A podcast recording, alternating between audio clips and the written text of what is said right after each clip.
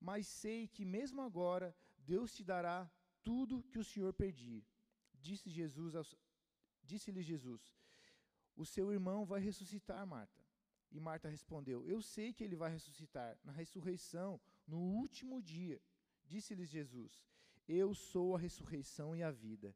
Aquele que crê em mim, ainda que morra, viverá. E quem vive e crê em mim, não morrerá eternamente. Você crê nisso? E ela respondeu: Sim, Senhor. Eu tenho crido que tu és o Cristo, o Filho de Deus que devia vir ao mundo. E depois de dizer isso, foi para casa e chamou a parte Maria. Disse-lhe: O Mestre está aqui e está chamando por você. Ao ouvir isso, Maria levantou-se depressa e foi ao encontro dele. Jesus ainda tinha Jesus ainda não tinha entrado no povoado, mas estava no lugar onde Marta o encontrara.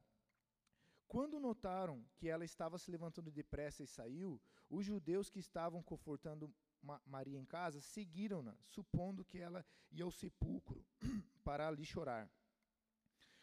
Chegando ao lugar onde Jesus estava, vendo-a, Maria prostrou-se aos seus pés e disse: Senhor, se o Senhor estivesse aqui, meu irmão não teria morrido. Ao ver chorando Maria os judeus que o acompanhavam, Jesus agitou-se no seu espírito e perturbou-se. Onde colocaram? perguntou ele. Vem vê, Senhor, responderam eles. E Jesus chorou. Então os judeus disseram: Vejam como ele o amava. Mas alguns deles disseram: Ele que abriu os olhos dos cegos não poderia ter impedido que este tivesse morrido? No 38. Jesus, outra vez profundamente comovido, foi até o sepulcro. Era uma gruta com uma pedra colocada à entrada. Tirem a pedra, disse ele. Mas disse Marta, irmão do morto: Senhor, ele já cheira mal, pois já faz quatro dias. Disse-lhe Jesus: Eu não te disse que se você crer, veria a glória de Deus? Então tirem a pedra. Jesus olhou para cima e disse: Pai, eu te agradeço porque me ouviste. Eu sei que sempre me ouviste, mas para mas disse isso por causa do povo que está aqui, para que creia que tu me enviaste. Depois de dizer isso, Jesus bradou em alta voz: Lázaro, venha para fora. O morto saiu com os pés e as mãos envolto em faixas de linho e o rosto envolto com um pano. Disse-lhes Jesus: Tirai-o as faixas e deixai-no deixai ir. Amém? Texto longo, né? Mas eu precisava ler para vocês, eu até pulei umas partes aqui. E tem muita riqueza, tem muita verdade nesse texto. Eu creio de todo meu coração que você vai sair daqui com alguma verdade sobre a tua vida através desse texto. Algo que você vai poder usar na tua vida a partir de hoje e para sempre. Vocês, eu li aqui, mas eu vou resumir rapidamente. Jesus ele tinha visitado certa vez essa cidade de Betânia, essa, esse povoado, e lá ele fez alguns discípulos, visitou algumas casas e conta aqui a Bíblia que nessa casa onde morava Lázaro, Marta e Maria, houve uma entrega verdadeira deles. Eles conheceram Jesus num nível que eles passaram a amar Jesus e eles começaram a sentir o amor de Jesus por eles. Houve um relacionamento perfeito ali, onde uma pessoa percebe o amor de Deus pela vida dela e com esse amor consegue amar a Deus, consegue amar o Filho de Deus. Jesus passou por ali, continuou seu ministério. A Bíblia conta ainda que uma dessas irmãs, Maria, em determinado momento, ela, quando ouviu falar de Jesus, ouviu a sua pregação, a Bíblia conta que ela tinha um, um tesouro pessoal, uma poupança pessoal, ela tinha um vaso com um perfume muito caro naquela época. Óleo, farinha, essas coisas eram, eram, eram moeda naquela época. E ela tinha um, um, uma poupança que era um, um nardo ali, um, tesouro em forma de perfume, de um óleo, de um unguento. E ela, ao ter um encontro, um certo momento com Jesus, ela, a Bíblia conta que ela despejou isso tudo sobre Jesus.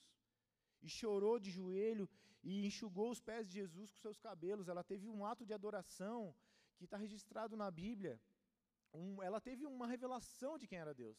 Ela teve uma revelação de quem era o Filho de Deus. E a, a vida deles continuou. A vida deles continuou, o ministério de Jesus continuou. E houve um momento onde Lázaro se encontrou doente.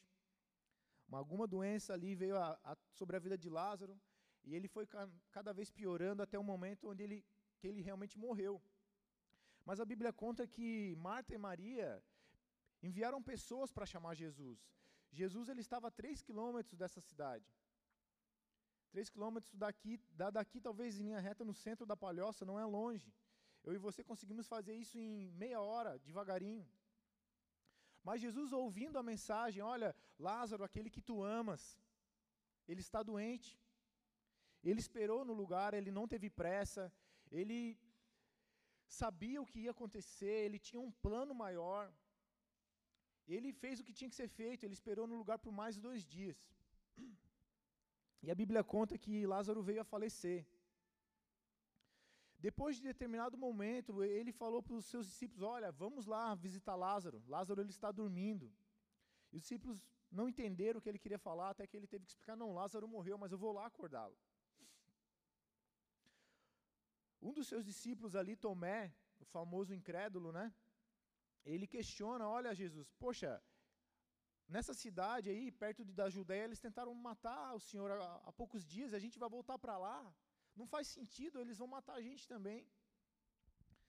E Jesus, sabendo que o homem não consegue entender os planos de Deus, o homem é muito limitado no discernir o agir de Deus, no hoje, o amanhã e depois. A gente se prende muito no passado e no dia de hoje, o futuro, a gente não tem essa visão do futuro, mas o Senhor, Ele sabe, todos os dias estão contados, Ele sabe o ontem, o hoje, o amanhã, Ele não está preso no, na visão como eu e você estamos. E ele foi até, até Betânia, a palavra conta.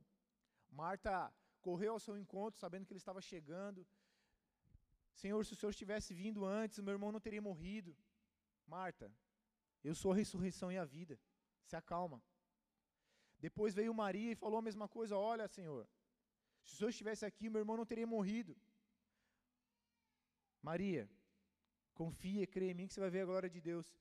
E por trás os, os judeus, poxa, não foi o cara que curou o cego, por que, que ele não veio curar o, o Lázaro? Todo mundo questionando Jesus, todo mundo fazendo um questionamento, mesmo os que criam e os que não criam nele. Todo mundo questionando, pressionando Jesus. E eu, onde eu quero chegar? Amados, eu e você, a gente é totalmente limitado e é, míope, cego, posso dizer, no que envolve o reino dos céus. Existem coisas acontecendo na minha e na sua vida, coisas aconteceram, coisas ainda vão acontecer, que se você e eu não usar da fé de uma entrega, de uma confiança, a gente vai se perder no meio do caminho, a gente vai começar a achar culpados, a gente vai culpar todo mundo, a gente vai começar a culpar Deus, e a gente vai perder o time, a gente vai perder o tempo, a gente vai perder o foco, a gente vai perder o propósito que Deus tem. Deus ele é, é o autor da vida, mas ele também planejou a morte. Hoje eu e você, um ser humano, quando ele morre, quando ele está ligado ao Senhor, salvo no Senhor, na verdade a vida dele começou. Ele vai partir para o próximo passo, para a vida verdadeira, para a vida eterna. Mas para nós aqui na terra, isso é o fim. É terrível perder alguém. E eu falo isso com, com propriedade. Eu perdi pai, mãe, já perdi três irmãos. É, é algo que destrói um ser humano, é algo que racha o ser humano no meio, perder alguém. Te, te, te leva para um, para o nível de fragilidade mais alto possível. Você se torna frágil quando você perde alguém que você ama. Só que no meio disso tudo, Deus está agindo. Tem um versículo na Bíblia, Provérbios, que diz que é melhor você estar num, num velório do que numa festa. Porque num velório, você se depara com uma realidade que você vai passar, que todo mundo vai passar. É num velório que a gente para para avaliar o valor da vida, o que, que eu estou fazendo com ela. Eu vou sentir falta dessa pessoa, por que, que eu não dei mais valor para ela? Por que, que eu não amei ela? Por que, que eu não declarei o meu amor por ela? Por que, que eu não ajudei ela quando ela precisou? Por que, que eu não perdoei ela quando ela me pediu perdão?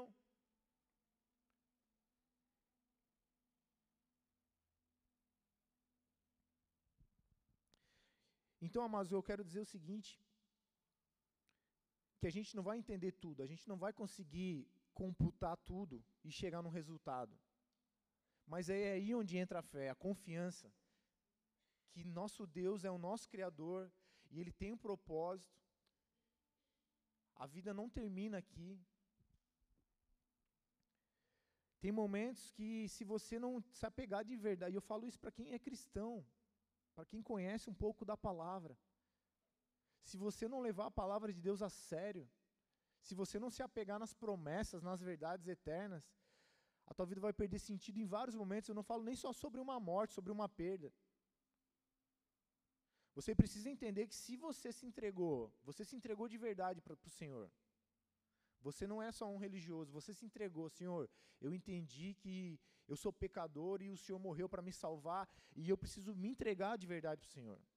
O, meu destino, a minha caminhada está nas tuas mãos. Me guia, fala comigo, me ensina onde eu estou errando, me ajuda a tomar a direção correta. Se eu viver ou se eu morrer, eu pertenço a ti. Se você entregou de verdade a tua vida para o Senhor, você vai conseguir passar por essas situações, por perdas, por falências, por decepções, por dores. Sem o Senhor, essas coisas parecem o fim, mas não é o fim.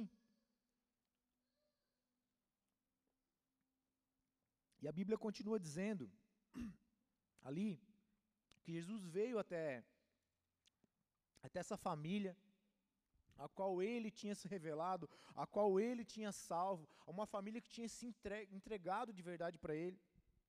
E ele veio ao seu encontro. Para para ver, existia uma irmã, duas irmãs chamando Jesus, enviando alguém para falar com Jesus. E isso aí, hoje na minha e na tua vida, é a nossa oração, é a nossa intercessão. Quando você ora por você, por alguém, pela tua casa, você está colocando aos pés do Senhor, pedindo, Senhor, olha para a minha vida, olha para a minha casa, olha para o meu emprego, olha para a minha condição financeira, olha para a minha condição emocional, olha para o meu casamento. Essas pessoas que ouviram de Maria e Marta e foram até Jesus, hoje são os anjos. Não que o Senhor não ouça, o Senhor ouve a tua voz, o Senhor ouve a tua oração. Mas os anjos reforçam a tua oração, os anjos levam a tua oração e colocam no local onde Jesus tem que ir lá e dar conta delas. Olha, fulano está clamando por isso, fulano está orando por aquilo. O que, que a gente vai fazer primeiro? O que, que é prioridade? Isso aqui que ele orou, hum, ele está meio perdido no que ele orou. Não, não é, se eu fizer o que ele está pedindo, não vai dar certo. Espera aí, vamos dar mais um tempo, ver se ele se, se entende com a vida dele, o que, que eu tenho para a vida dele. Essa palavra mostra primeiramente a intercessão de uma família. Quando você ora por alguém, quando você ora pela tua família, quando você ora por você, ou quando você está inserido numa igreja que ora por você.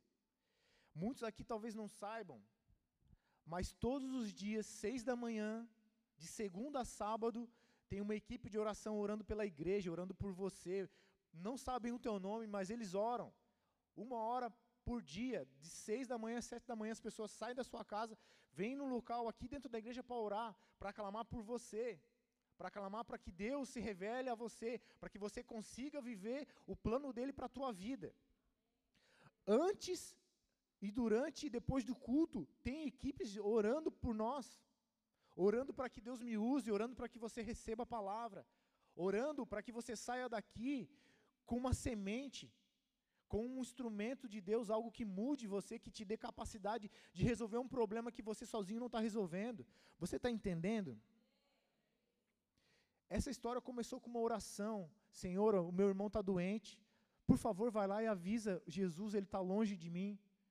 Alguém foi e avisou Jesus. Jesus ouviu a oração e falou: Calma, eu, tô, eu sei o que está acontecendo. Eu continuo sendo Deus. Eu sei o que está acontecendo.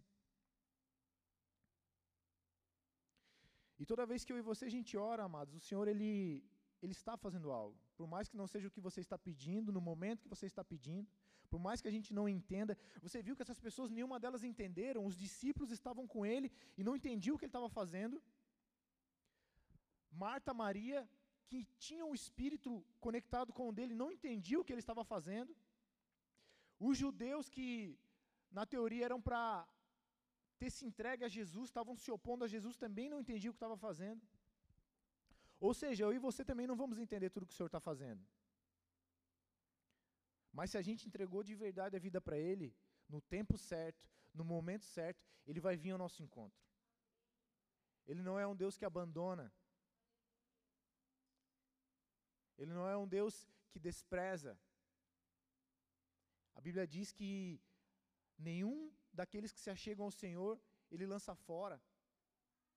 Ele só lança fora aqueles que são arrogantes, a Bíblia fala, mas todos aqueles que se achegam humildemente, com simplicidade, ele, ele, ele, ele o recebe, ele não o despreza. Amém? Eu vou contar até o, eu vou resumir até o meio e no final a gente parte para o final ali com a parte de Lázaro, amém? Existem dois Lázaros aqui na Bíblia. Os dois passaram por morte, a Bíblia conta. No, no, Lucas 16 tem uma parábola de um Lázaro que morreu, era pobre, mas a Bíblia conta que ao morrer ele se encontrou no reino dos céus, consolado por Deus, vivendo uma vida nova. Esse outro Lázaro também passou por uma doença veio a morrer e ressuscitou na terra, amém? Um ressuscitou no céu, viveu uma vida eterna, e o outro voltou a viver na terra. Porque os dois Lázaros, né? A Bíblia diz que o nome Lázaro significa Deus é o meu socorro. E toda vez que a Bíblia descreve o nome de alguém, ela está nos dando a oportunidade de entender um nível de relacionamento que uma pessoa tem com Deus. Quando eu e você temos esse, essa verdade dentro de nós, Deus é o meu socorro. De onde virá o meu socorro? Meu socorro vem do alto, vem de Deus que fez o céu e a terra e me colocou aqui para viver nela. Deus não está perdido. Se Ele fez os céus e a terra e Ele nos, me colocou para morar aqui, Ele não está desesperado. Meu Deus, olha aquelas pessoas lá, o que, que, ele, o que, que eu vou fazer com elas? Meu Deus, o fulano perdeu o emprego. Meu, ai, Jesus, ó, meu Deus, olha aqui, filho. Aquele casal está brigando. Nossa, o fulano está doente. O que, que eu vou fazer e agora? Deus não está perdido, desesperado igual eu e você. Só que o meu papel e o teu é olhar para o Senhor e falar: Senhor, tu és o meu socorro. Até aqui eu posso, até aqui eu entendi, até aqui eu sei. Daqui para frente eu só posso orar. O Senhor vai vir ao meu encontro. O Senhor vai vir ao meu encontro. Essa família, Marta, Maria e Lázaro, simboliza a família, a igreja, família espiritual, a intercessão. Quando você está inserido numa igreja, você está inserido num corpo espiritual, não é só, só quatro paredes, no mundo espiritual tem muita coisa acontecendo aqui, amados. No mundo espiritual tem anjos aqui anotando o que eu falo, tem anjos discernindo o que você está recebendo, tem anjos protegendo a igreja. Você talvez chegou atormentado aqui na igreja, tem anjos te protegendo, agindo ao teu favor. O Espírito Santo está se movendo, soprando sobre a tua vida. Não olhe só para o natural. Para você acreditar um pouco em mim, eu vou contar um testemunho rápido. Até os meus 20 anos eu não ouvia a mensagem do Evangelho de uma forma clara, que eu entendesse, recebesse e gerasse algo em mim. Criei, me criei na, na religião romana, enfim, mas não, não, eu não tinha ouvido a mensagem do Evangelho assim, ó, você tem que, você é pecador, você precisa se entregar ao Senhor, o Senhor quer vir habitar em você, te fazer um, te dar uma vida nova. Eu não tinha entendido isso.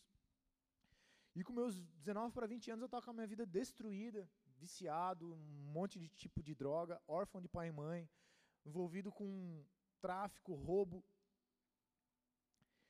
Só que a minha irmã mais velha, ela já tinha uma vida no Senhor, ela já tinha uma vida com Cristo. E ela sabendo da minha situação, ela orava por mim lá em Curitiba. Até eu, conversei com a minha esposa na sexta sobre isso, né? É, e eu aqui vivendo a maior loucura, a maior loucura. Tem o Fábio ali, meu amigo, que era, que era um, um meu parceiro de loucura.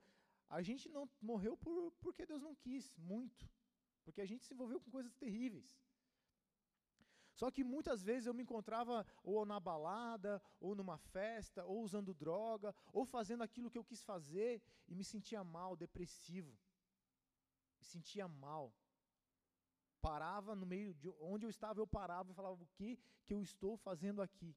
Não tinha sentido a vida mais para mim. Até o ponto que eu caminhei para um, um projeto de suicídio. Comecei a pensar em tirar minha própria vida. E foi, foi, foi. Mas tinha alguém orando lá por mim. Tinha alguém numa célula, numa igreja, se reunindo, dando as mãos e falando: Pai, olha o meu irmão, Tiago, está lá, Senhor. Eu sei que ele está envolvido com todo tipo de pecado, todo tipo de, de loucura, de prisão do inferno. Satanás está pisoteando a vida dele, mas Senhor, vai ao encontro dele, cura ele, liberta ele, traz ele para ti.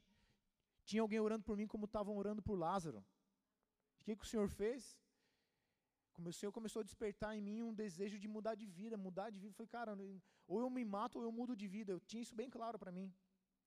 Só que eu estava inserido onde eu tinha, sei lá, 30 amigos, os 30 usavam droga, bebiam, fumavam, faziam tudo que não prestava, ninguém tinha limites. O Senhor teve que me tirar daquele contexto e me levar lá para Curitiba, lá para onde, na casa da minha irmã, que ela orava por mim, para que eu pudesse sair daquele meio, ter uma experiência verdadeira com Ele. E foi isso que aconteceu. Eu lembro que a gente combinou, ela sempre me quis, quis me levar para Curitiba, eu nunca tive coragem de ir, porque eu sabia que ela era crente, e aqui eu tinha toda a liberdade do mundo, né, a falsa liberdade, né, a liberdade que a gente acaba fazendo o que o diabo quer e não o que a gente deveria, o que Deus gostaria. E eu fui para lá e a minha vida com Cristo começou lá ela não só orou por mim, como ela serviu a Deus me recebendo na casa dela, tendo paciência comigo, me levando para a igreja, me alimentando, me educando de novo. Amados, então, a, a, talvez para você estar tá aqui, não sei, alguém deve ter orado por você, ou você viu um testemunho na vida de alguém e, te, e Deus usou aquilo para te despertar, falar assim: olha, a vida não é só isso está faltando algo em mim, eu não sei o que é. E às vezes algum parente teu, algum amigo teu de trabalho, algum amigo teu foi instrumento de Deus para despertar em você a uma realidade, falta algo no ser humano. O ser humano não é completo sozinho. O dinheiro não completa, o casamento não completa, os filhos não completam, os pais não completam. Sempre está faltando algo. E esse, esse algo que falta é, é um relacionamento com Deus Pai.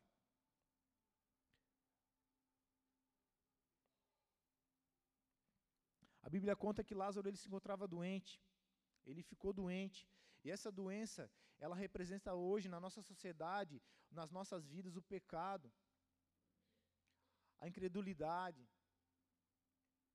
A gente hoje está envolto num meio, um sistema que nos empurra para onde ele quer. Antigamente, o que acontecia em outro país demorava meses, décadas para alcançar a nossa cultura, a nossa sociedade. Hoje, as, as nossas crianças, elas já querem fazer a mesma coisa que lá nos Estados Unidos, no Japão, né? porque está aí. A gente vive um outro contexto, um outro, outro tempo. E muitas dessas coisas têm sido uma doença na sociedade. A Bíblia diz que nos últimos tempos o, a iniquidade se multiplicaria, ia ser muito rápido. Ia ser muito rápido. Só que Jesus ele continua tendo essa solução. Chamar por Jesus, se render a Ele é a solução. Talvez se essa irmã não tivesse orado por mim, eu talvez não, est não estaria aqui, de verdade eu falo isso. Poderia estar preso, poderia estar morto, poderia estar aí debaixo de um, de um viaduto, mendigando. Porque além da. Um dos projetos era ser andarilho. Eu achava que ser andarilho, pegar uma mochila, uma muda de roupa e cair no mundo era, era a maior liberdade do mundo. É isso aí que é vida. A Bíblia conta que Lázaro estava doente e nesse processo de doença, uma família intercedeu por ele. Só que ele veio a, a, ele acabou morrendo. Só que o Senhor permitiu que ele morresse. O Senhor permitiu que ele morresse. E essa morte aqui, para mim e para você, às vezes é a morte espiritual. A Bíblia diz que nós estávamos mortos por causa dos nossos pecados. Não é uma morte física, mas é uma morte espiritual. A gente não tem sensibilidade para as coisas de Deus. A morte espiritual é você ter alguém fazendo a vontade de Deus do teu lado e você detestando essa pessoa, achando ela louca, desprezando, criticando. E muitos de nós viemos ou estamos nesse nível de morte, onde Deus está fazendo algo na vida de alguém e a gente fala: não, isso aí é coisa, isso é loucura. Isso é loucura. A morte aqui, a morte de Lázaro, para nós, na nossa vida, é a morte espiritual. Todos nós nascemos mortos. A Bíblia diz que todos os homens, desde Adão, o pecado alcançou a humanidade e ninguém nasce já com o Espírito Santo. Ninguém nasce ouvindo a voz de Deus e falando com Deus. Nós precisamos da mensagem do Evangelho, nós precisamos de uma entrega verdadeira, nós precisamos acreditar no que está escrito. Deus ele honra a sua palavra, não a minha e não a sua, mas a sua, a palavra dele, a palavra que ele deixou escrita. E essa é palavra que a gente está pregando, amém? Só que Lázaro ele passou por uma experiência a morte dele levou ele a ter uma experiência ímpar. A Bíblia não fala o que aconteceu nesses quatro dias. Mas ele deve ter tido experiências com Deus, ele deve ter visitado o céu, ele viu anjos, ele viu a Deus, ele teve experiências com Deus.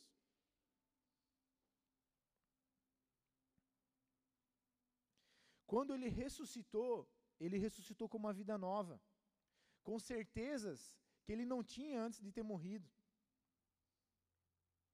Eu e você, infelizmente, e Deus sabe disso, igual foi na vida de Lázaro, se Jesus viesse e só curasse Lázaro, ia, Lázaro ia ter um testemunho, um nível de experiência, um nível de testemunho. Mas Deus, Ele na sua sabedoria infinita, Ele queria levar Lázaro a, a algo a mais, e não só Lázaro, mas aqueles que estavam em volta de Lázaro pessoas que não acreditavam nele, os judeus principalmente. Quando Lázaro veio a morrer e ressuscitar, ele teve uma experiência ímpar. Ele teve um encontro com Deus que eu e você nós não tivemos esse encontro. Ele voltou com uma certeza da criação, da salvação, do poder de Deus. Jesus ele fala aqui, olha só. Ele fala aqui em alguns versículos No versículo 4: Ao ouvir isso, Jesus disse: Essa doença não acabará em morte, é para a glória de Deus e para que o Filho de Deus seja glorificado por meio dela. Em outras partes, ele fala que. Você percebe no, na história que ele esperou Lázaro morrer. Depois que Lázaro morreu, muitos judeus de, de Jerusalém, porque ficava próximo, três quilômetros, eles vieram eles vieram para consolar Marta e Maria. Jesus ele não tinha só um propósito na vida de Lázaro, de Marta e Maria. Ele estava olhando para os judeus, judeus que já tinham visto ele curar enfermo, curar cego, curar paralítico, multiplicar pão, multiplicar peixe, parar o mar, parar o vento. Pessoas que já tinham visto ele fazer muitas coisas, mas ainda não criam nele. Jesus ele usou, deixou que Lázaro morresse porque ele tinha um, um, um outro propósito. Ele tinha uma outra intenção ali. Ele queria que os judeus viessem até Lázaro morto e vissem ele ressuscitar. Jesus poderia ter curado Lázaro, mas ele deixou acontecer algo que eu e você não entendemos, porque ele tinha propósitos maiores. Porque ele estava de olho em outras pessoas. Porque o evangelho que alcançou a tua vida, ele não é só para você, ele não é só para mim. O evangelho ele tem propósitos maiores. Quando o Senhor ele ressuscita Lázaro, ele prova para aqueles que odiavam ele, para aqueles que desprezavam ele, para aqueles que se opunham às suas palavras, o poder e o amor dele. Aquilo que Deus fez na minha vida e está fazendo na tua vida, está fazendo na minha vida, não é só para mim e para você. A gente, como cristão, a gente tem que ter essa, essa responsabilidade. O evangelho que te alcançou, a, a mensagem que te alcançou, não é única e exclusivamente para o teu benefício. Aquele evangelho que alcançou a minha irmã, não foi só para o benefício dela, da casa dela. Alcançou a minha vida. Porque ela orou, porque ela creu, porque ao se relacionar com um Deus vivo, ela sabia que Deus era poderoso para me tirar, nem que se fosse realmente de um espaço físico, de um tempo, e me levar para outro lugar para fazer o que ele tinha para fazer. Para Deus nada é impossível. E o evangelho que te alcançou é esse evangelho, que não é só para o teu benefício. Se for só para o meu ou, e para o teu benefício, a gente vai desvalorizar ele. A gente vai ser aquele cristão que fala assim: ah, eu não roubo, eu não mato, então está tudo bem.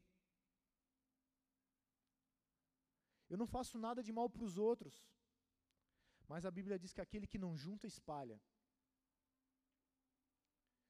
Se o teu evangelho, o evangelho que eu e você vivemos é um evangelho estático, é um evangelho que se está bom para mim, o resto não interessa. Esse não é o evangelho do reino.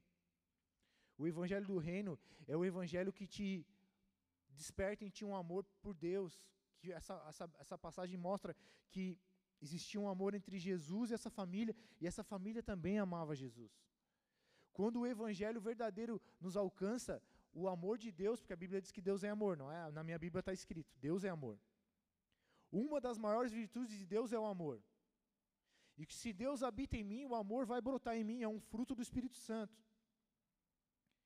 E esse amor vai, vai tirar de mim o evangelho egoísta, que pensa só em mim, e vai pensar no próximo, porque se você for estudar o evangelho, o evangelho é, é mais o próximo do que você.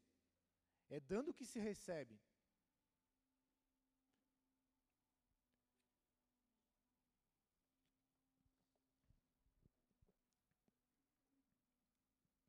E esse evangelho que alcançou essa família é o evangelho que precisa alcançar a minha e a tua família. A minha e a tua casa e a nossa igreja. Quando você aceita um evangelho que te dá liberdade gratidão para se mover a favor do que Deus espera, do que Deus te pede. Vou fazer uma pergunta que não precisa responder. Mas quantos de nós já percebemos, já ouvimos, já entendemos que Deus está nos pedindo algo que a primeiro momento parece que é só para benefício próprio. Por exemplo, me busque, se encha da palavra, perdoe. Coisas que a primeiro momento parece que é só benefício próprio, mas na verdade tem um benefício terceiro. Quando Deus levanta um filho dele em amor, vivendo o evangelho verdadeiro, as pessoas são alcançadas. Outras pessoas colhem em ti frutos, porque você está plantado no Senhor. Nós precisamos, como igreja, amados, amadurecer e entender que existe uma responsabilidade sobre a minha, sobre a tua vida. Que não é assim, ah, se eu, se eu fizer ou deixar de fazer, o problema é meu e Deus. Não. Tem pessoas ao teu redor que você vai ser a única Bíblia que eles conhecem. Eles não vão ter um encontro pessoal com Jesus, mas eles vão conhecer alguém que conheceu Jesus. A Bíblia diz que nós vemos por espelhos, como se fosse um espelho. A pessoa olha para você e vê um reflexo do amor de Deus, um reflexo da bondade de Deus, um reflexo do perdão de Deus. Eu estava essa semana conversando com um amigo que está começando a vir na igreja. E ele falando que ele teve uma experiência pessoal ali, ele nem é da nossa igreja. E ele comentou que ele estava cinco anos sem falar com a mãe dele. Brigaram. E ele saiu de casa, começou a chorar no carro, parou o carro e mandou mensagem para a mãe dele. É, reatou um relacionamento de pai, de mãe e filho. Por quê? Porque ele está dando liberdade para Deus na vida dele. Talvez essa mãe ouviu falar de Jesus aqui e ali, do jeito certo, do jeito errado, mas quando ela souber que o filho dela, depois de cinco anos de inimizade, procurou ela, porque ele está se expondo à mensagem do Evangelho, porque ele passou a crer no Deus vivo, essa mulher vai ter interesse, curiosidade, por buscar conhecer esse Deus. Então aquilo que é derramado sobre a minha e sobre a tua vida, ela respinga na vida dos outros. Vocês estão aqui? Vocês estão bravos comigo? Vocês estão me olhando com uma cara, olha. Deve estar muito ruim a, a Bíblia, a palavra deve estar muito ruim. Vamos para o final já, amém? É, não me engana, não. Jesus ressuscita Lázaro. Alguns dos discípulos disseram: Ele que abriu os olhos do cego não poderia ter impedido que este homem morresse? Um povo que Jesus amava, o povo que ele veio, o povo escolhido, o povo que ele era participante, ele veio dessa família, ele era da, ele era da tribo de Judá, ele veio para a família dele. A Bíblia diz que ele veio para os seus, mas os seus não o receberam, o povo judeu. E esse povo está dizendo ali: olha, não era esse aí que abriu os olhos do cego, não poderia ter curado Lázaro. Só que Jesus lá na frente, pensando lá na frente, vendo lá na frente, falou: não, vou deixar Lázaro morrer, vou ressuscitar. Eu quero ver se eles não vão crer em mim. Vão me ver chorar, vão me ver orar, vão me ver clamar e um morto ressuscitar depois de quatro dias. Eu duvido se eles não vão crer em mim.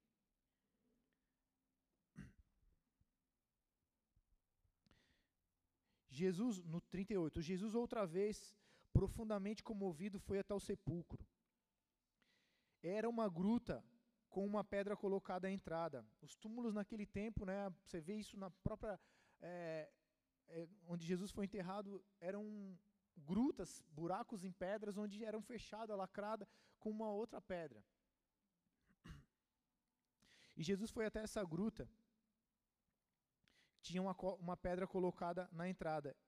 E disse: Tirem a pedra. Amados, tudo aqui tem um, um, um ensinamento para a gente. Jesus não, se ele mandou, se ele gritou e o morto ressuscitou, ele não poderia ter dito assim, pedra, role, e a pedra rolaria. Ele tem poder para isso. Ou pedra, desapareça. Pedra, vire um, um, uma árvore. O nosso Deus tem poder para isso. Mas você entende que ele deu uma ordem você entende que ele contou com uma ajuda humana. Ele o que ele tem para fazer, ele sempre faz. O que Jesus tem para fazer, querido, ele sempre faz. E eu vou te dizer mais uma vez: o que Jesus tem para fazer, ele sempre faz.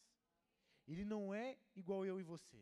E eu falo isso com sinceridade e humildade. Eu falho, deixo de fazer, e você falha e deixa de fazer. Porque nós somos humanos. Mas ele falou: olha, tirem a pedra. Tirar a pedra é algo natural, é algo que precisa de uma ação humana. É, são coisas que a gente tem guardado escondidas em oculto, coisas que Jesus não vai fazer por mim e por você. Jesus não vai por mim e por você e, e, e, pedir perdão pelos meus pecados. Isso é eu que tenho que fazer. Jesus não vai por mim e por você pedir ajuda. Ô Gabriel, ajuda o Tiago, me ajuda. Ele está com problema, mas ele está com vergonha de falar. Amados, existe uma, uma postura, existe um, algo que tem que ser feito na, na terra para que o céu se mova. E tirar a pedra aqui é expor aquilo que a gente está precisando, coisas naturais, pedir ajuda dos homens, da igreja, servir a Deus. Alguém serviu a Deus movendo aquela pedra. Mover a pedra, retirar a pedra, às vezes é fazer um esforço. Você fez um esforço hoje vindo para o culto. Você se moveu no mundo natural. Você acordou, fez o que você tinha que fazer e chegou aqui no culto. Isso também é mover uma pedra. Você acordar, fazer tua oração, você falar, Senhor, eu não estou entendendo nada da minha vida, do que está acontecendo. Você parar e se alimentar da palavra, isso é mover a pedra. É você agir no natural, é você fazer a tua parte. Você lê algo na palavra e vê, meu Deus, eu estou fazendo tudo errado. Meu Deus, Senhor, a tua palavra diz para eu fazer de um jeito, olha só como eu fiz até aqui, eu não sabia que era assim. Mas, Pai, me perdoa então e me ajuda a fazer como está escrito. Mas essas são as maiores pedras que você pode rolar. Você pegar a tua Bíblia, a tua, a tua, a tua vida e comparar com a palavra e ver, pô, a minha vida está errada, peraí, eu vou mudar esse detalhe na minha vida. Quando você sujeita a tua vida à palavra, você está tirando a pedra.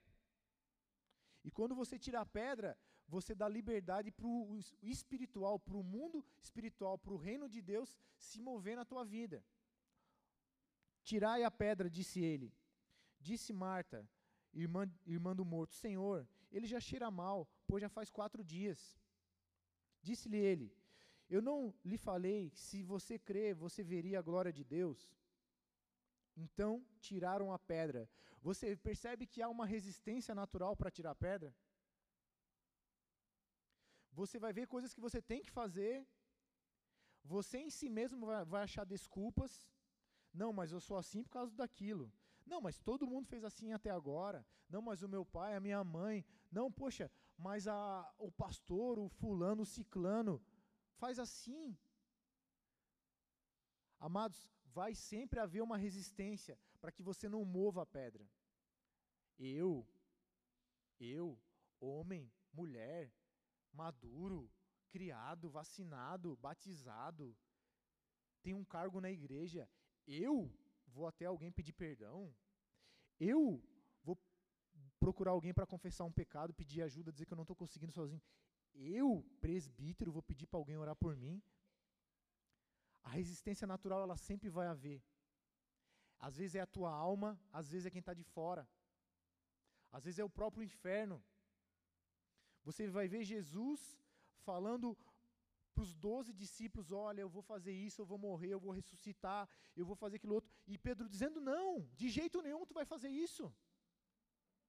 Amados, às vezes até pessoas que estão ali caminhando com Jesus não vão entender algo que Jesus está falando para você fazer. Tem coisas que são pessoais. E eu vou falar porque eu já caí nesse engano. Deus fala algo contigo pessoalmente, no teu secreto, você discerne que Deus está te direcionando para algo, Deus está te movendo dentro de você, fala contigo, te dá um sonho, usa, uma, usa a Bíblia, e você está ali resistindo, resistindo, resistindo. Aí você vai falar com alguém que você acha que não, essa pessoa tem mais autoridade do que eu, está cheio do Espírito Santo, Deus vai confirmar. E a pessoa às vezes não está entendendo nada do que você está passando e vai te dizer o contrário. E você vai falar: opa, então Deus está errado, a Bíblia está errada, aquele sonho foi loucura, aquela, aquela profecia foi engano. Existe uma resistência natural para que eu e você façamos a nossa parte. E se você sair daqui hoje só com isso, para mim já valeu a pena. Existe algo que você vai ter que fazer. Congregar faz parte. Se alimentar da palavra faz parte. Orar faz parte. Perdoar, pedir perdão faz parte. Parar algum momento da tua vida e ver, Senhor, onde que eu estou errando? Fala comigo, com humildade. Com humildade. Senhor, onde eu estou errando?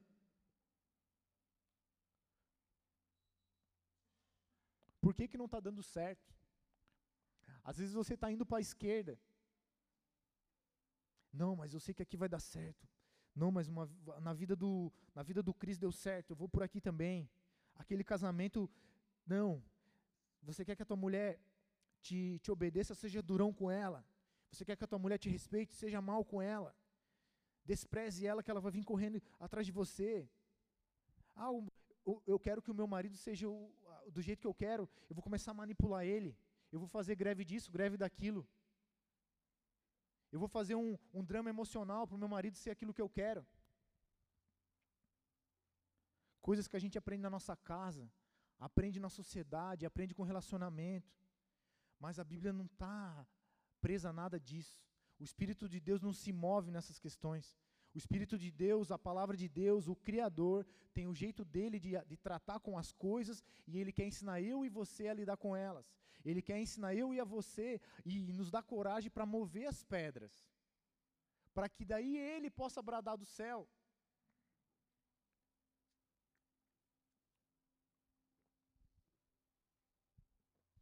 Então tiraram a pedra. Jesus olhou para o céu e disse: Pai, eu te agradeço porque me ouviste. Eu sei que sempre me ouviste, mas eu disse isso por causa do povo que está aqui, para que creiam que tu me enviaste. Repara, amados, que ele estava ali fazendo um milagre, ele sabia que ele ia ressuscitar Lázaro. Ele ainda faz uma oração, é como se nós estivéssemos aqui, vocês judeus, toda hora planejando em matar ele, toda hora planejando em fazer mal para ele, com inveja do ministério dele, porque ele não fazia parte da religião. E ele prestes a ressuscitar alguém. Pai, eu te agradeço, porque eu sei que tu me ouviste, eu sei que o Senhor sempre me ouve, mas eu estou orando em voz alta para que eles saibam que o Senhor está fazendo isso e que eu sou teu servo. Que o Senhor me enviou para salvar eles também.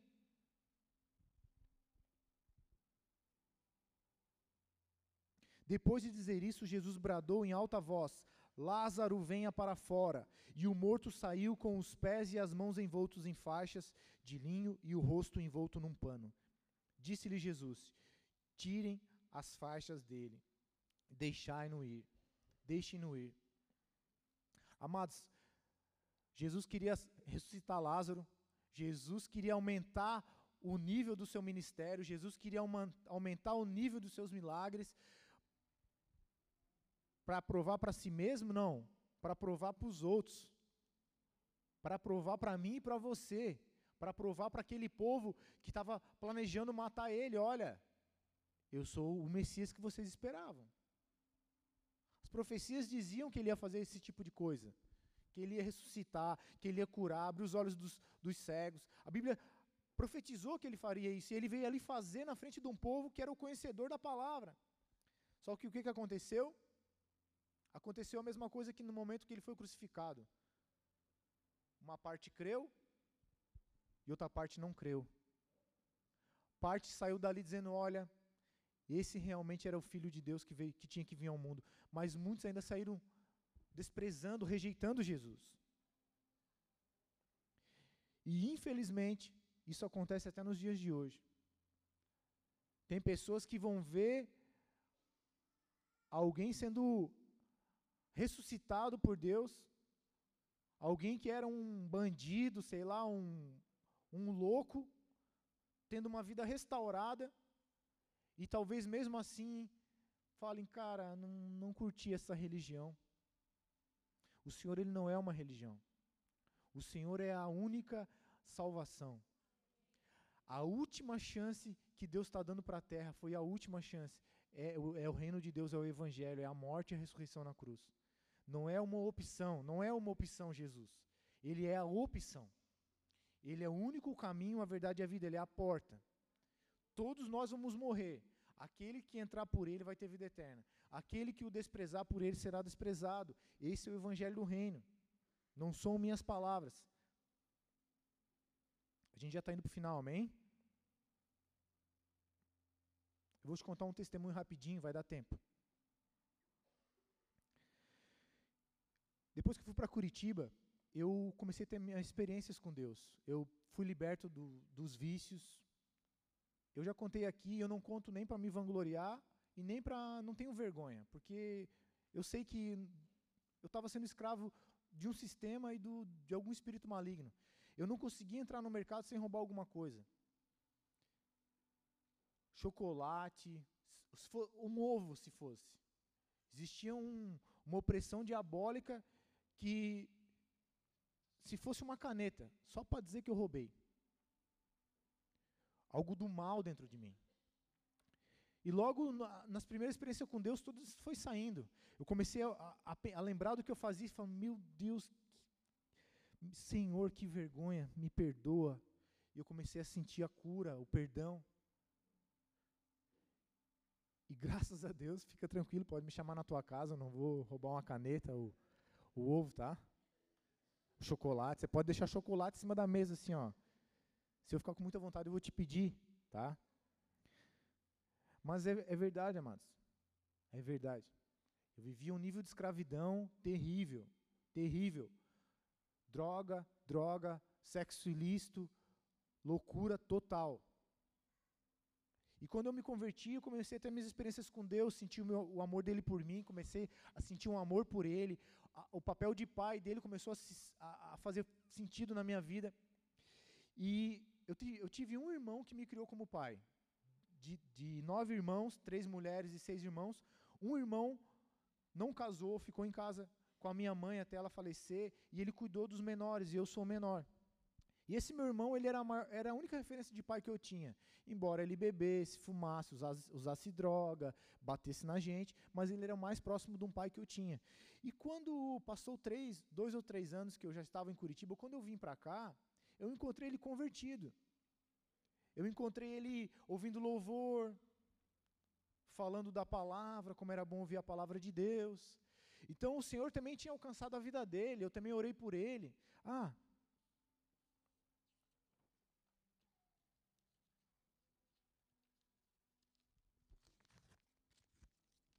vocês não vão ver, mas há muito tempo eu fiz isso aqui, ó. É como se fosse a árvore genealógica da minha família. E em cada tronco aqui, eu escrevi o nome do, de um irmão meu. E na base, eu coloquei o nome da minha mãe. Porque nós não somos todos do mesmo pai, mas somos todos da mesma mãe. E eu fui abrindo em tronco, cada nome de irmão, e abrindo em galhos, o nome dos seus filhos, o nome da sua esposa. Isso aqui, amados, eu usava para orar.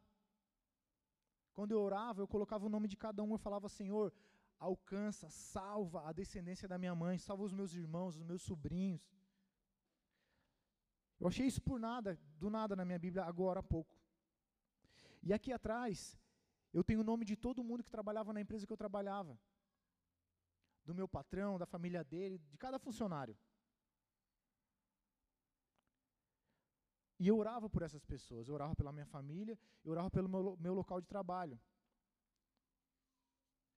E esse meu irmão veio falecer. Ele faleceu. Só que eu vi ele algumas vezes e eu não sabia se ele ainda bebia, se ele ainda estava naquela vida de loucura.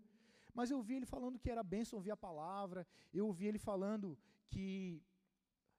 Eu vi ele ouvindo louvores, mas eu não sabia do, da mudança dele, eu não acompanhava.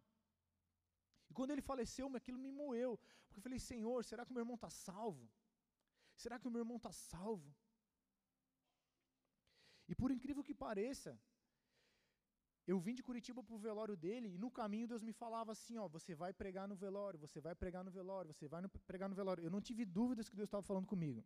E o que aconteceu? Chegou no, no velório, tinha um microfone e foram várias pessoas falaram ali, tal, tal.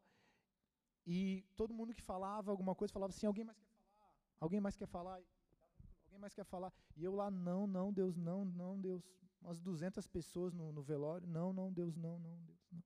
Até que eu não me contive, eu fui a, na marra, o Espírito Santo me levou, eu peguei o microfone, é, preguei o Evangelho, perguntei quem queria aceitar Jesus, fiz uma oração, muitos oraram comigo. E Passou-se algum tempo, eu comecei a questionar, Deus, tá, Senhor, eu fiz o que o Senhor falou para fazer, meio que na marra, né? Meio que as pernas andaram sozinhas, não sei o que aconteceu, mas eu fiz, beleza. E o meu irmão, meu irmão está salvo, Senhor? Meu irmão foi para o céu ou foi para o inferno? Porque isso é bem claro para um cristão, existe céu, existe inferno. Numa noite Deus me deu um sonho. Nesse sonho, eu vi esse meu irmão com uma Bíblia e descia um, um, barco daqueles antigos tipo caravela, sabe? Ele descia no, do céu assim, em linha reta, com um anjo bem grande, um em cada ponta. E o, o anjo abria a portinhola, assim, tinha uma, uma porta assim, ele abria a porta, esse meu irmão entrava e sentava, e esse barco subia. Ou seja, Deus sabia da minha angústia, sabia que eu precisava de uma resposta, sabia que eu queria ter uma certeza, e pela sua misericórdia, sabendo que eu cria nele, que, que ele tinha poder para me responder, ele me respondeu com um sonho. Amém? Glória a Deus, pode aplaudir porque é, é Deus.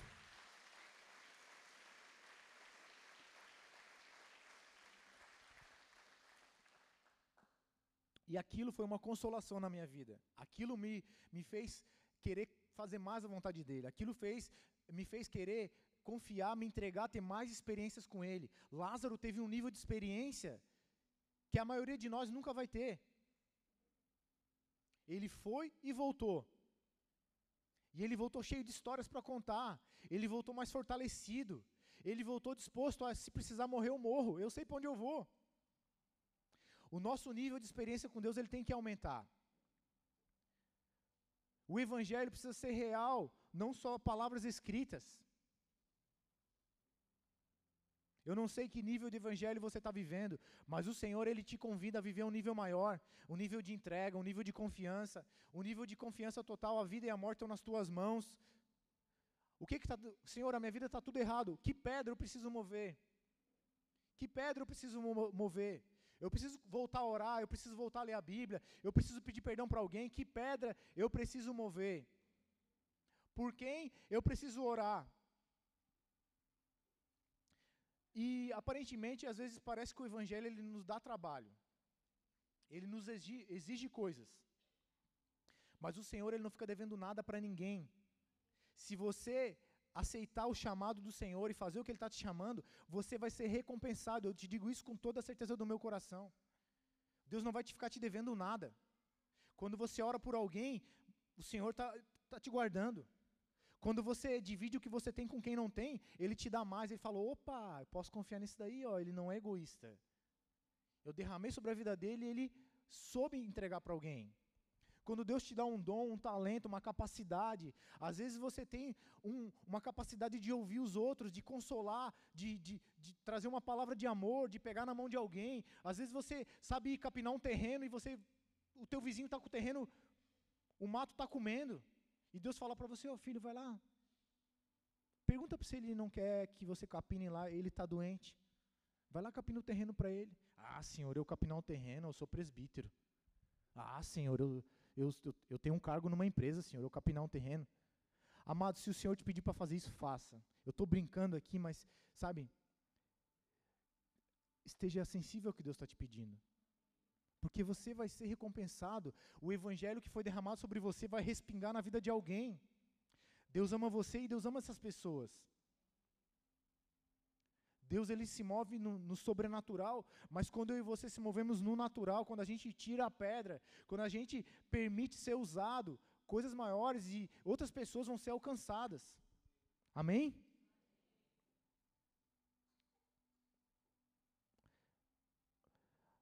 Vamos para o final. Agora, agora não é mentira, tá? Não era mentira também, mas era só um draminha.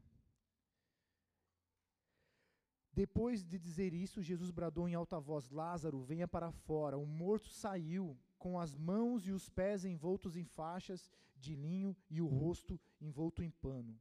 Disse Jesus: Tirai-no as faixas e deixai-no ir.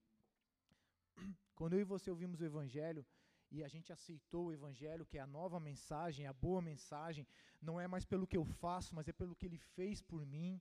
Deus ele vai me aceitar, me receber, me tratar como um filho, foi Ele que fez isso, eu só preciso crer, eu só preciso interagir com o que Ele quer, é Ele que faz as coisas que eu não consigo. Quando eu aceito o Evangelho, eu nasci de novo, a Bíblia diz. Ezequiel 36, 26 tem uma promessa que diz que Ele nos tiraria de nós um coração de pedra, um coração religioso, um coração duro, nos daria um coração de carne, um espírito novo, e Ele colocaria o seu espírito em nós e nos faria caminhar nos seus caminhos. Põe na tela, por favor. Ezequiel 36, 26. 25 e 26.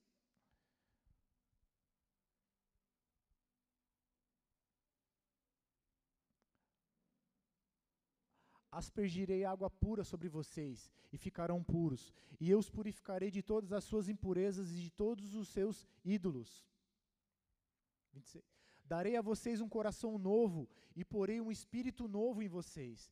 Tirarei de vocês o coração de pedra, o coração duro, o coração religioso, e em troca darei um coração de carne, um coração sensível, um coração vivo. 27. Porei o meu espírito em vocês e os, e os levarei a agir segundo os meus decretos e a obedecer fielmente as minhas leis. É o Senhor que faz. É o Senhor que faz. Ele prometeu e ele enviou aquele que faz acontecer. É Jesus que faz acontecer. A aliança entre Deus e os homens está em Jesus, não está em Tiago, Pedro, João, Paulo, Maria, José, Barnabé, está em Jesus. Foi o único que desceu do céu e que voltou para o céu. E lá no céu ele falou: Não vou deixar vocês sozinhos, eu estou enviando o meu espírito. Antes eu estava com vocês, agora eu estarei em vocês. E é isso que faz eu e você viver o Evangelho. Ele diz aqui que ele vai fazer a gente seguir e agir. Vou fazer vocês agir, olha, agir segundo os meus decretos e obedecer fielmente os meus minhas leis. Amado, se você decidir viver com Jesus uma vida verdadeira, ele vai fazer o que você não consegue, te dar domínio próprio. Ele vai fazer você ler uma, uma palavra que vai parecer um, um tapa na tua cara falar: caramba, meu, eu nunca vou conseguir viver isso. E lá dentro ele vai falar: eu te ajudo, eu te ajudo, eu te ajudo, eu te ajudo. Desataio, para a gente finalizar. Lázaro saiu, ressuscitou, como eu e você ressuscitamos, mas ele saiu atado, ele saiu com pés e mãos e o corpo todo envolto em faixas. Existia uma faixa na cabeça dele, a mente dele estava atada, as mãos dele estavam atadas e os pés deles, dele também estavam atados. A mente fala do entendimento. Quando a gente aceita Jesus, a gente não entende. Mas a ordem do Senhor é desataio. Desataio. E o Espírito Santo vem hoje sobre mim, sobre você, para desatar, para tirar aquilo que está amarrando, pensamentos errados, raciocínios equivocados. Não, não limite as coisas do céu, porque você só entende as coisas da terra. A mente atada fala das limitações, a gente acaba querendo limitar a Deus. Não, Deus não pode fazer isso, Deus não consegue fazer aquilo. É mentira, é engano. Deus quer te dar uma mente nova. As mãos falam das tuas obras, os pés falam dos teus caminhos. Quando eu e você tiver com a mão atada, a gente não consegue realizar aquilo que a gente precisa para agradar a Deus, para favorecer a nossa vida com Ele, a nossa vida na terra. As mãos atadas falam das obras das atitudes, do nosso agir. Lembra que ele fala aqui: Eu os farei agir. Os pés atados falam das escolhas, por onde eu vou, o que eu faço e deixo de fazer. E o Senhor, nessa manhã, está te chamando a viver um relacionamento com Ele, onde Ele, a palavra, a igreja, os anjos e o Espírito Santo te ajudem a se desatar desatar mão, mão, cabeça e pés. Deus ele quer te dar uma mente nova, uma mente desatada, onde ele tenha liberdade, onde ele possa falar e você interaja com ele. Porque lembra que eu falei, muitas vezes o Senhor fala conosco, a gente fica. Senhor, o Senhor é um Deus que fala. O nosso Deus é um Deus que fala, é um Deus que se move, é um Deus que fala assim: vem comigo, vem comigo que eu estou indo para lá. Só que a gente fica assim: hã? Vou para outro lado. Todo mundo está indo para outro lado, por que, que eu vou para aquele lado, Senhor? Não estou entendendo, eu vou para esse lado. A Bíblia diz sobre o curso desse mundo, amados. O Senhor não, o Senhor não vai no curso desse mundo. Ele tem, o curso dele é para cima, é para o céu, é para te levar para cima. O Ministério do Louvor pode subir, por favor? Nós não vamos aqui impor as mãos, orar nada hoje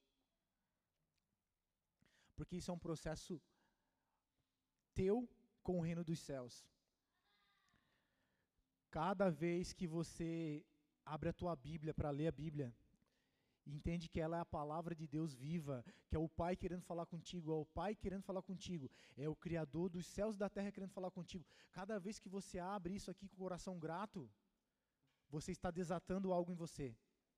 Você está desatando a mente, desatando as mãos e desatando os pés. Cada vez que você para para orar, você está dando a liberdade para o Espírito Santo desatar as tuas mãos, os teus pés e a tua mente.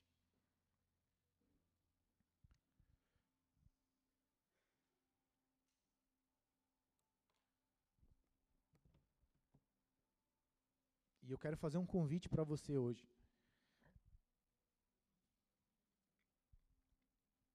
Eu também, amados, estou nesse processo de desatar. Cada dia, cada dia que passa, o Senhor desata algo nas nossas vidas, desamarra, liberta algo nas nossas vidas. Às vezes você já venceu algo na tua vida e por descuido você voltou a hábitos que você já sabe que não eram para estar tá no teu dia a dia.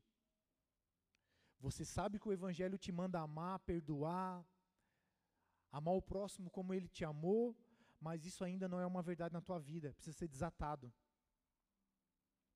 Você quer que o Senhor faça tudo por você, mas você ainda não tem um coração que pode fazer algo por alguém. Você não está disposto a rolar a pedra, mas você quer que Jesus ressuscite você. Você quer ver um milagre, mas você não quer rodar, girar a pedra.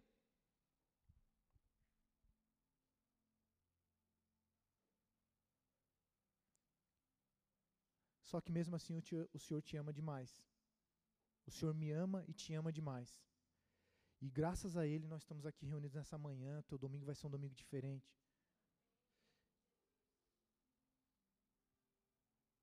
O Senhor pode mudar aqui dentro. Aqui dentro e aqui dentro é o que comanda pés e mãos, boca, ouvido e olhos. O Senhor ele quer fazer algo dentro de você para que você possa viver uma vida melhor aí fora, para que aquilo que Ele tem para derramar sobre você te encha, mas ao mesmo tempo respingue em alguém. O Evangelho da responsabilidade. Ame ao Senhor teu Deus como acima de todas as coisas. Ame o Senhor teu Deus acima de todas as coisas. E o teu próximo como a ti mesmo. Ou o teu próximo como eu vos amei. O Evangelho ele se resume a dois mandamentos: Ame a Deus, ame o que Ele fez na tua vida, mas tenha um olhar de misericórdia. Deixe ser usado, deixe-se ser usado. Você não é só usado subindo num púlpito para pregar. Lá no teu quartinho, quando você ora por um familiar, quando você divide um pouco do que Deus te deu, você está sendo útil no reino dos céus. Feche os seus olhos, por favor. Senhor, tua palavra foi pregada. E a tua palavra é viva, eficaz, operante, cheia de poder. Ela é digna de confiança, apta. Apta a fazer o que ela diz que ela faz. Ela não volta vazia. Ela é digna de confiança, é a tua palavra. Senhor, eu te peço nessa noite, nessa manhã, te peço nessa manhã que o Senhor venha, Senhor, confirmando a tua palavra nos corações, no coração dos teus filhos.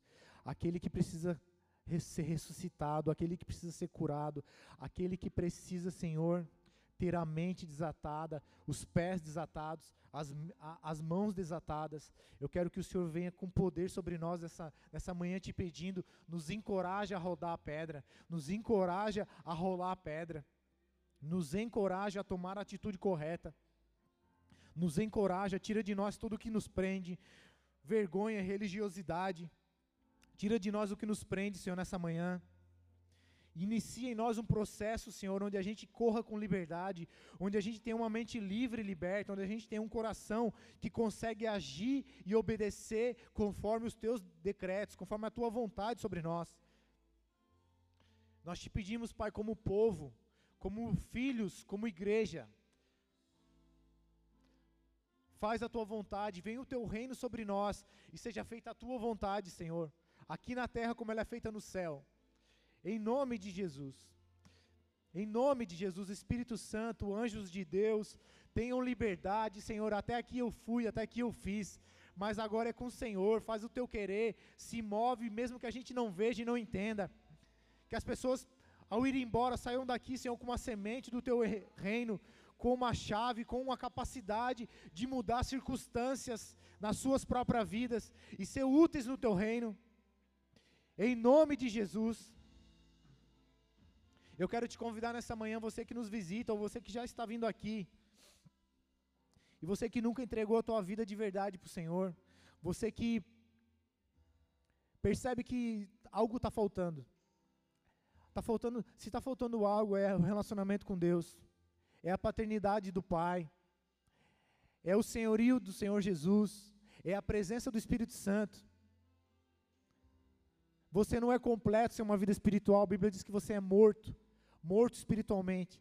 Mas o Senhor desceu do céu para te trazer vida. E Ele deixou uma igreja aberta para declarar isso para você. Ele te chama para a vida eterna.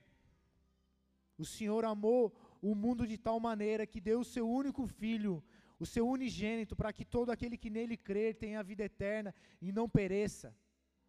Não morra, mas tenha vida eterna. Eu quero te convidar nessa manhã, você que quer fazer uma entrega, uma oração de entrega. Você que se afastou, você que está pela primeira vez ouvindo o Evangelho. Se você quiser entregar a tua vida, confiar no Senhor, deixar que Ele faça algo por você, te ajudar. Levante as suas mãos e ore comigo. Não tenha vergonha. Não tenha vergonha.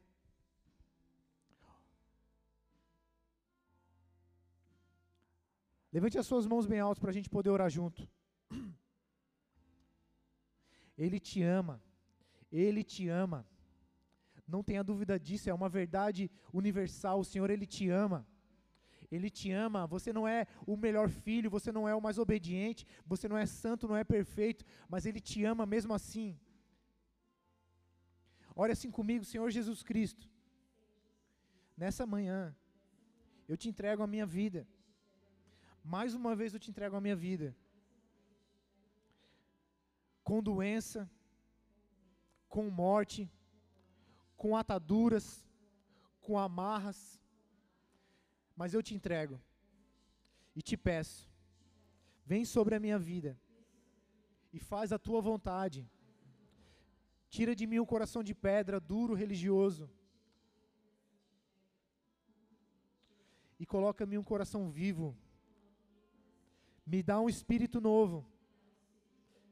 Venha sobre mim com teu espírito.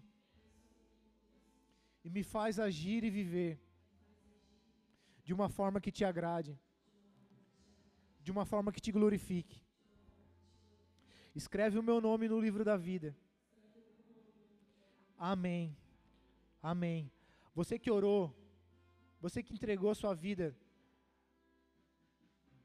eu quero te convidar a deixar um, um contato aqui com o pessoal para te convidar para participar de uma célula. São encontros nas casas onde a gente conversa, onde a gente ora, onde a gente compartilha da palavra, onde a gente se conhece, onde a gente se ajuda. Se você quiser deixar o seu contato no final ali, o pessoal dos Boas-Vindas vai estar ali para receber o teu contato, amém? é um auxílio que a igreja pode te dar para te ajudar a viver como filho de Deus, amém? Não deixe passar essa oportunidade. Vamos ficar de pé, vamos encerrar esse culto louvando o Senhor.